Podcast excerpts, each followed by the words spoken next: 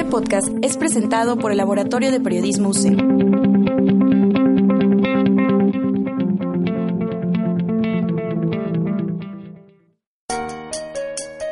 ¡Despierta! ¿Qué se te antoja desayunar? Nuestro platillo especial contiene tres cucharadas de teoría, cuatro de conocimiento, una pizca de información y una taza de comunicación. Esto es Desayunando, Comunicación. No hay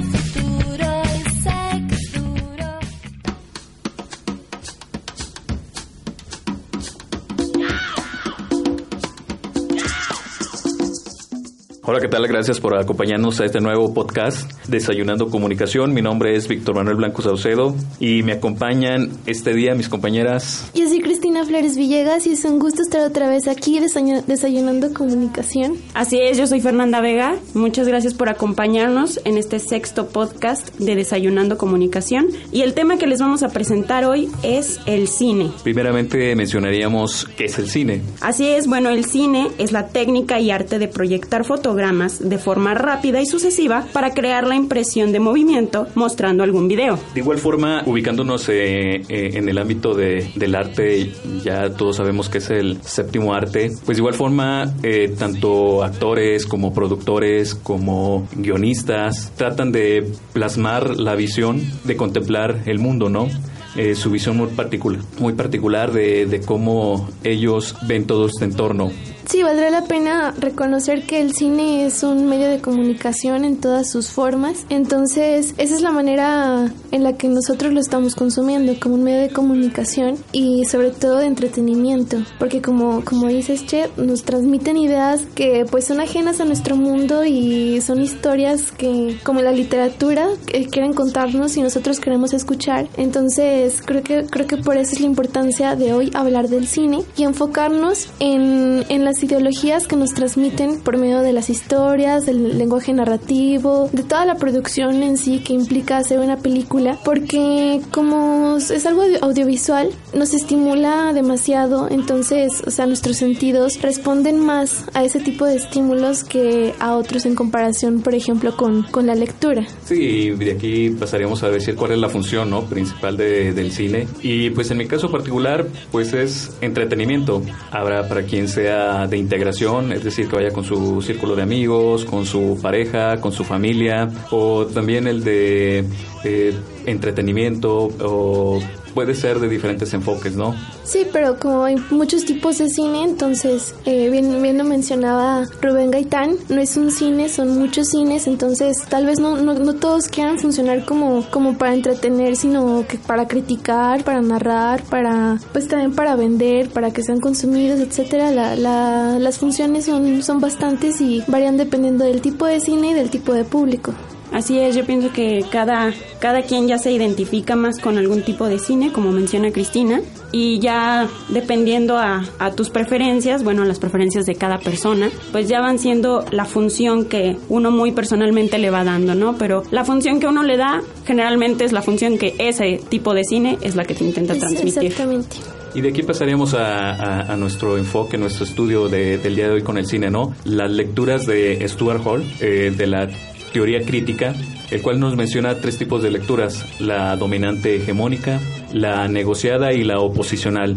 Es decir, que cada una tiene un, un tipo de mensaje eh, para, los, para la audiencia que se identifica y que la trata de, de, plasmar esa, esa visión que está viendo en, dicho cine, ¿no?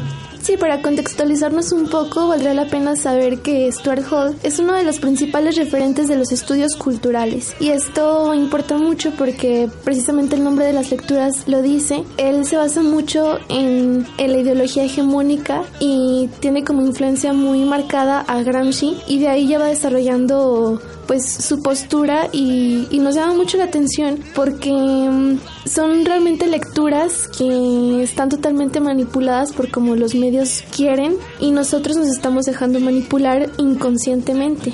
Así es, bueno, los tres tipos de lecturas, como ya mencionó el Che, es la lectura dominante, que en esta, bueno, el receptor acepta por completo o casi por completo la idea, la idea del mensaje, el mensaje que está construido por el emisor. También tenemos la lectura negociada, en la cual el receptor encuentra algunos valores o significados del mensaje adecuados, pero asimismo agrega los propios y según Hall, este es el tipo de lectura más común. También tenemos la lectura posicional, en la cual el receptor es consciente del significado dominante del mensaje y lo rechaza. Es decir, en otras palabras, está en total desacuerdo con el mensaje planteado por el emisor. Así es, y eh, pasaríamos a, mencionar varias películas que consideramos, por ejemplo, dominantes en cuanto a, a su mensaje pues fíjate que a mí se me viene a la, se me viene a la mente mucho la película del francotirador de Clint Eastwood porque pues para los que ya la hemos visto sabemos que plasma mucho una ideología de patriotismo norteamericano pues aunque el final de la película es un poco dramático. Sí muy dramático. Entonces eh, pues eso lo cambia un poco pero pero definitivamente la película plasma totalmente una idea norteamericana de, de lo que llegan a ser las personas por su por su patriotismo no por su nación y pues ya yo creo que también todas las de Hollywood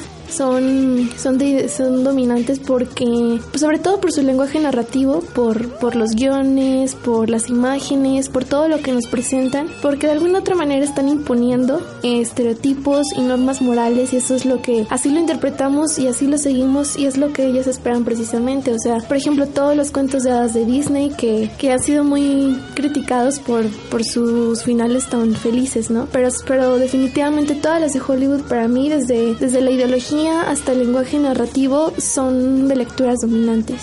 Sí, así es. Y por ejemplo, Che, ¿qué tenemos en lecturas negociadas? Fíjate, me gustaría también mencionar eh, sobre las películas dominantes, cómo la influencia ideológica referente a toda esta cultura norteamericana se ve reflejada principalmente en las películas de superhéroes. Ah, Superman, Capitán América, Batman, eh, Spider-Man todos este tipo de mensajes donde Estados Unidos es el país que va a salvar al mundo, ¿no?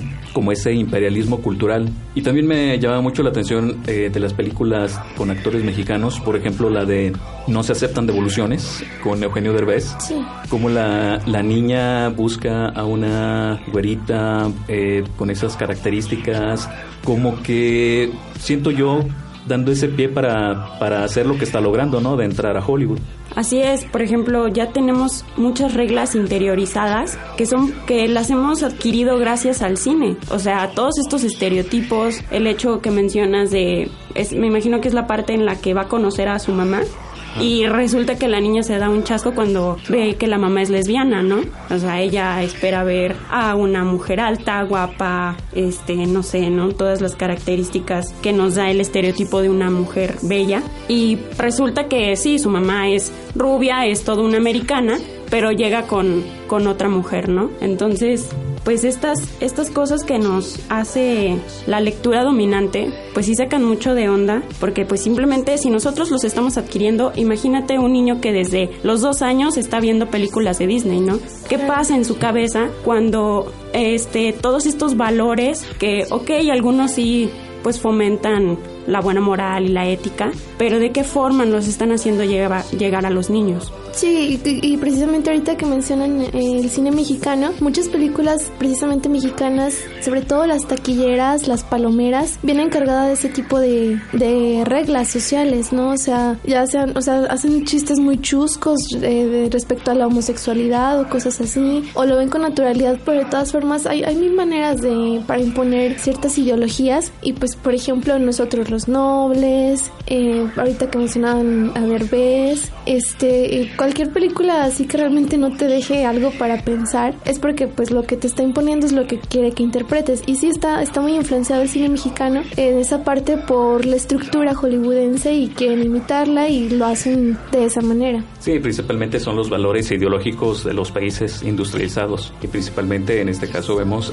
Estados Unidos, ¿no? Cómo tenemos esa influencia de ellos en todo, en todo lo que íbamos, como tú dices, ¿no? La, el 80% o 90% de las eh, producciones cinematográficas de México, pues es con esta lectura dominante hegemónica, ¿no? Principalmente para vender.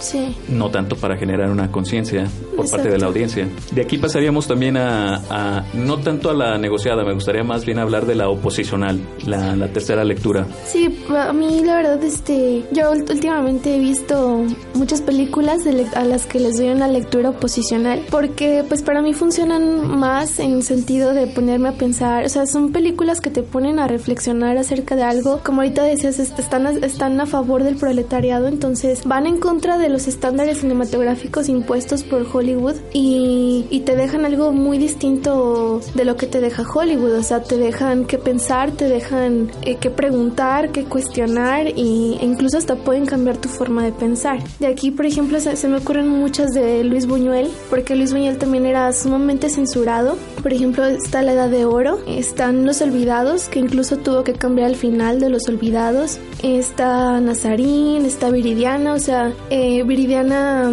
es una película que hizo con Silvia Pinal. Por el franquismo se destruyó la, se destruyó la película y hoy en día podemos ver la película gracias a que Silvia Pinal guardó ese, una copia de esa película, pero la destruyeron. Eh, también está El Ángel Exterminador, de una camarera, Simón el del Desierto y de la Edad de Oro, por ejemplo, este, cuando se proyectaba en los cines, los jóvenes conservadores llegaban y destruían la sala y destruían todo porque la Edad de Oro es una película que te deja realmente con, con imágenes muy impactantes, muy intrigantes, muy misteriosas, pero que están cuestionando normas este, normas morales y sobre todo impuestas en ese tiempo en España. Y también, por ejemplo, está El acorazado Potemkin de Sergei Eisenstein o Eisenstein, la verdad desconozco cómo se pronuncia, pero esa película también, también trae cargada una, una ideología muy oposicional. Este, no sé si la hayan visto o, o si, no la, si no la han visto todavía, pues sí se las recomiendo bastante. Y también hay otros, hay otros directores que aunque usan eh, figuras de Hollywood, como por ejemplo en este caso Naomi Watts, hacen películas que se ponen a cuestionar y criticar el modelo de Hollywood. Y estoy hablando de David Lynch con Mulholland Drive, porque esta película, aunque es muy extraña y te deja con una sensación muy rara, está cuestionando los parámetros de, de Hollywood. Y eso es una manera también de, de ir en contra de esas reglas. Y David, el mismo David Lynch lo dijo. También estábamos con Pancho Villa, en donde no es por arruinar el final, esta es una película mexicana, pero es que al final, o sea, te, te impactas porque la gente en ese tiempo tenía una figura de Pancho Villa muy heroica y al final se ve que Pancho Villa mata a un niño para que el papá pueda irse a, a la revolución con él. Entonces, o sea, realmente, y, y según esto, pues es, es, la verdadera figura que tenía Pancho Villa. Este, por ejemplo, también está Carlos Saura, otro director español. Por ejemplo, Ana y los Lobos o Crea Cuervos son películas en donde recurren mucho a perdón, recurre mucho a, figuras eh, de niños, a figuras violentas, a figuras muy inocentes, calladas, para hacer referencia a un contexto tanto religioso como político y social totalmente en, en su país. O sea, habría que verlas para, para que vean cómo lo hace pero por medio de la historia plasma lo que él percibe que está mal en su país y pues también este el cine mexicano una película que fue muy aplaudida y que es totalmente posicional es Güeros y ya muchos la han visto y este también también va en contra de, de, los parámetros que estaban siendo ya muy muy producidos en cuanto al cine mexicano. Eh, también se me ocurre en cuanto al, al, lenguaje narrativo la de Mommy porque ese está grabado en vertical. O sea es una es una propuesta totalmente innovadora y muy distinta a la de Hollywood. También está Godard está Peter Greenaway con el libro de cabecera que también propone este algo muy muy loco. Y también está Andy Warhol que él también pues ya sabemos que, que, estaba muy influenciado por, por el arte. Entonces sus películas eran eran totalmente eran muy pesadas y definitivamente te querían transmitir una ideología y, y, un pensamiento muy distinto al que, al que en ese tiempo estaba en auge por la religión y por la política. Bueno, también no, eh, no podemos dejar de mencionar las de Damián Alcázar eh, con la ley de Herodes, eh, donde nos menciona como eh, si quieres cambiar algo en la política no puedes porque hay demasiados intereses. Un mundo maravilloso también, eh, de igual forma como está la crisis laboral actualmente.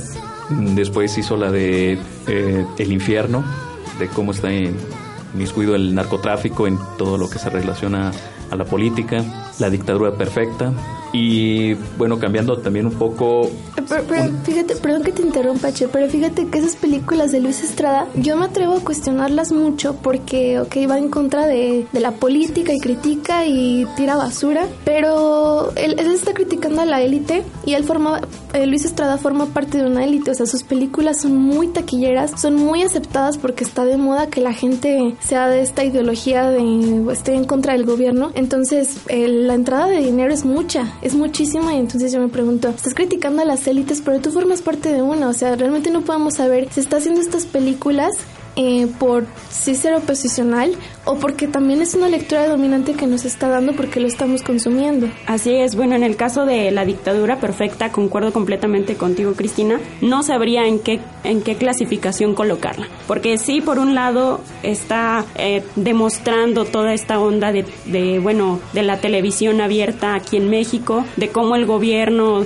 maneja y cómo los medios nos manejan a nosotros, pero no sé si lo están haciendo por decir, hey, despierten, mira lo que están haciendo contigo, o por decir, oye, mira, te estoy haciendo que pagues por ir al cine a ver esto. Y yo lo veo como una burla. No lo veo como un abre los ojos, lo veo más como una burla. Entonces, no sabría en qué, en qué clasificación colocarla. Siento yo que si fuera dominante, más bien nos mostraría un gobierno bonito, un gobierno que se está eh, preocupando por el país, que está generando cosas positivas y no tanto criticarlo, ¿no? Eh, pues, si vemos pues, bien, si vemos bien en las lecturas, eh, la oposicional es críticas al gobierno, críticas a la policía, críticas a la política y es lo que se plasma en estas películas, ¿no? Están criticando de cómo tienen sus fallas y errores también. O sea, no están diciendo como en las películas eh, de los noventas o de los ochentas eh, que mostraban a un gobierno positivo y que estaba generando cosas favorables a la sociedad. Pero la cuestión es que la lectura dominante, o sea, en esas lecturas el, la audiencia interpreta lo que el, el productor desea. Entonces, o sea, realmente en así cuestiones muy sociales sí nos está transmitiendo eso de que el gobierno y lo que están haciendo mal, pero pues es que no o sea, yo siento que se está anclando de esta parte en la que todo el mundo está en contra de Peña Nieto, en la que todo el mundo, según esto, comparte imágenes de no, ya basta con toda la corrupción y ya basta con todo lo malo del país, ¿no? Siento que se está anclando de esta situación y dice, ah, pues vamos a darle al pueblo lo que quiere. Quiere, quiere este tipo de cosas, pues vamos a dárselos de una forma chusca, de una forma divertida, entre comillas, pero... Porque saben que me la van a comprar. Así es. Y no será precisamente por eso, porque para que la sociedad, el pueblo eh, tome más conciencia de cuál es la realidad en cuanto a la política, en cuanto a la policía, en cuanto a el gobierno, etcétera. Pero la cuestión es que, pues así podemos tomar conciencia de eso, pero qué tan argumentada está su película, o sea, sus, sus, producciones, ¿no? Tampoco es como que nos esté plasmando la verdad pura, o sea, mejor en todo caso que haga también una película de cómo es el mundo de las producciones cinematográficas, de cómo se manejan, porque también hay mucho fraude y mucho manejo de dinero, entonces, o sea, también, o sea, y, la película llega a Cinépolis, no es como que llega a, a hacer una obra social que, que nos diga, ay, ven, nos hace un sea un, este, ¿cómo se dice? Una persona que va en contra de la sociedad. Sí, un chairo. Sí, sí, precisamente esa es la palabra. O sea, como dice Vega, es que es lo que ahorita está de moda y es lo que él está vendiendo. O sea, si fuera por hacer un bien social, eh, formas las hay, no, no le veo como, como mucha manera que pueda ser este, un 100% oposicional. Sí, pues de hecho, este, otra película también que se me hace muy interesante y que fue también bastante comercial y que yo sí creo que te genera cierta reflexión es la de el Santos contra la Tetona Mendoza. Ah, sí, claro. Y también fue bastante taquillera, ¿no? Y por ejemplo, sí nos muestra cómo eh, la clase media baja se ha convertido en zombie, ¿no? Porque eh, mm, se mueve y, hace todo lo que la clase dominante le, le genere. Sí, pues yo creo que eso ya también depende mucho de cómo emplean la forma narrativa. Hay, maneras eh, adecuadas, inadecuadas, pero por ejemplo, de aquí ahorita que ya la mencioné, yo, yo sostengo que Güeros o también este, la película Eli o Eli, no sé, no sé si nunca he oído si lleva acento en la pero precisamente nos la pusiste cuando nos dabas clase, Che, y también me parece que es una película que, pues sí, es oposicional, realmente. Bueno, entonces ya hablando un poquito de las lecturas, nos despedimos Eh, faltaría nada más hablar a grandes rasgos de la negociada antes de que nos vayamos. este y sí, principalmente eh, este tipo de lectura es la que va más con esos intereses individuales, no tanto eh, que critiques a, al mundo capitalista ni a ni que estés al 100% con el proletariado y yo me inclinaría más por lo que son los documentales, ¿no? Que son más independientes, que no buscan un, un fin un tanto monetario, sino que es más bien plasmar lo que se está aconteciendo, ¿no? Sí, por ejemplo, también varios directores que hacen de lectura oposicional hacen también de negociada. Por ejemplo, El Gran Calavera de Luis Buñuel, eso sí no la veo como que sea muy oposicional, sino más, más de negociada. Las películas del Tour de Cine Francés por el lenguaje narrativo, las películas de Tarantino, la película potosina que ha tenido mucho éxito, la de Peyote, las películas de Wes Anderson, eh, que son realmente como que no, no son ni Hollywood, eh, o sea, bueno, sí, sí, sí usan figuras de Hollywood, pero no, no te están imponiendo como esa ideología y tampoco te están llevando a contracorriente de ella, entonces se, este, se reconocen ellas también las de Woody Allen, porque pues habrá, habrá que, que juntarnos toda una tarde para ver películas de todos y establecer bien de qué, de qué lecturas son, pero esas son las que he alcanzado a percibir que, que como que el, el público interpreta lo que, pues lo que, lo que está a su conveniencia, no no, es tanto como no está muy influenciado. y un documental que lo recomiendo ampliamente es ni muy muy ni tan tan, simplemente Tintán, excelente. Tú fanático de Tintán toda la vida. Ahora sí, pues nos despedimos, muchas gracias eh, y los esperamos para la próxima. Sí, muchas gracias por escucharnos y les recomiendo que vean todas las películas que mencionamos hoy para que se pongan a reflexionar acerca de cómo estamos conllevando el cine y nuestra manera de, de percibir los mensajes. Así es, ya ustedes mismos podrán darse una idea de a qué lectura pertenece cada película que van viendo o, vamos, también se puede aplicar en la música, en libros, en muchísimas cosas este tipo, estas lecturas. Entonces, que tengan un excelente día y muchas gracias. Sí, déjenos sus comentarios acerca de si piensan que las películas de Luis Estrada sí son oposicionales o si son dominantes. Ahí nos lo dejan, por favor.